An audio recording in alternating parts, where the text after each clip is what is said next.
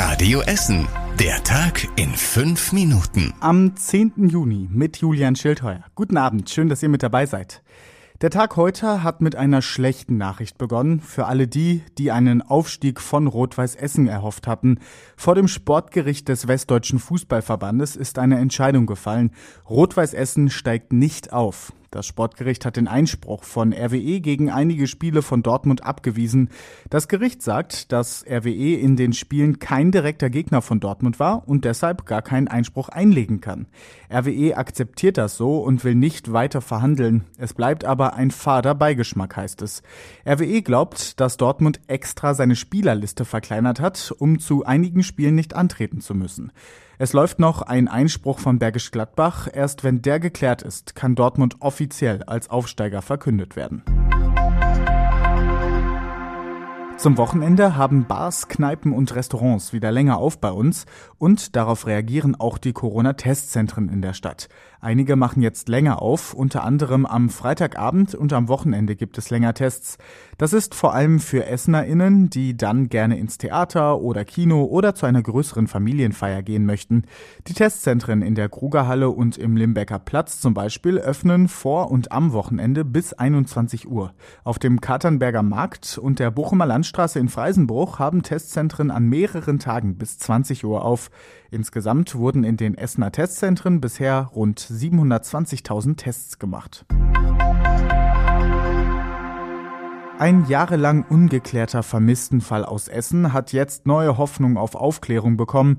Durch die Fernsehsendung Aktenzeichen XY hat die Polizei Essen neue Hinweise zu einem Vermisstenfall in Delwig bekommen. Insgesamt sind 20 Hinweise eingegangen, sagt die Polizei auf Radio Essen Nachfrage. Davon seien zwei so vielversprechend, dass die Ermittlerin in den nächsten Tagen mit den Zeugen persönlich sprechen will. Es geht um eine vermisste Frau aus Delwig, die vor mehr als zwei Jahren verschwunden ist. Ihrem schlafenden Mann hat sie nur einen Zettel hinterlassen, dass sie auf dem Friedhof sei. Seitdem fehlt von ihr jede Spur. Gestern wurde der Fall bei Aktenzeichen XY vorgestellt. Der Frühling bei uns in Essen war deutlich zu kalt. Einen so kalten April gab es seit 45 Jahren nicht mehr, sagt der Ruhrverband im Südviertel.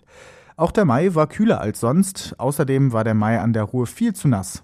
Die Monate davor gleichen das aber wieder aus, weil es im März und April trockener war als sonst.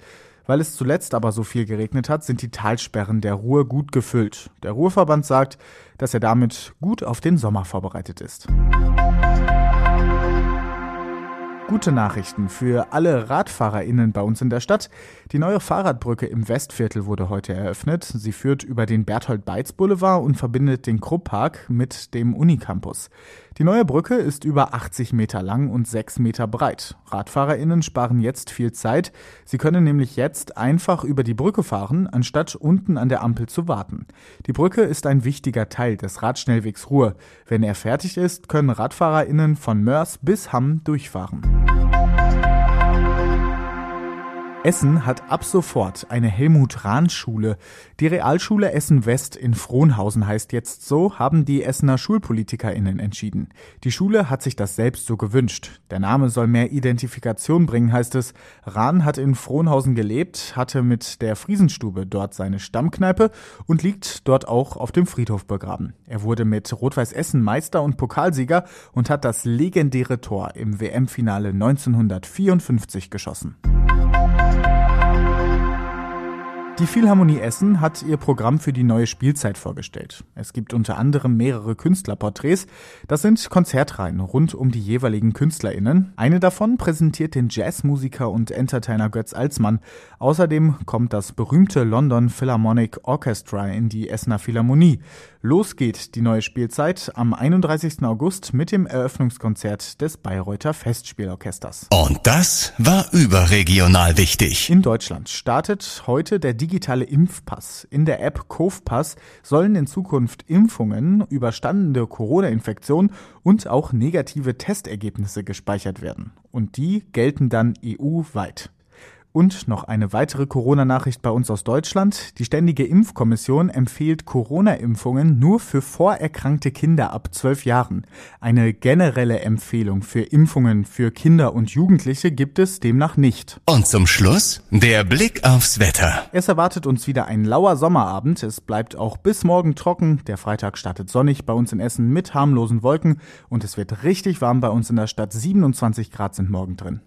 Die nächsten Nachrichten aus Essen, die hört ihr natürlich wieder morgen früh bei uns im Programm ab 6 Uhr und ihr könnt sie jederzeit nachlesen. Das geht online auf radioessen.de. Ich wünsche euch einen schönen Abend. Das war der Tag in fünf Minuten. Diesen und alle weiteren Radio Essen Podcasts findet ihr auf radioessen.de und überall da, wo es Podcasts gibt.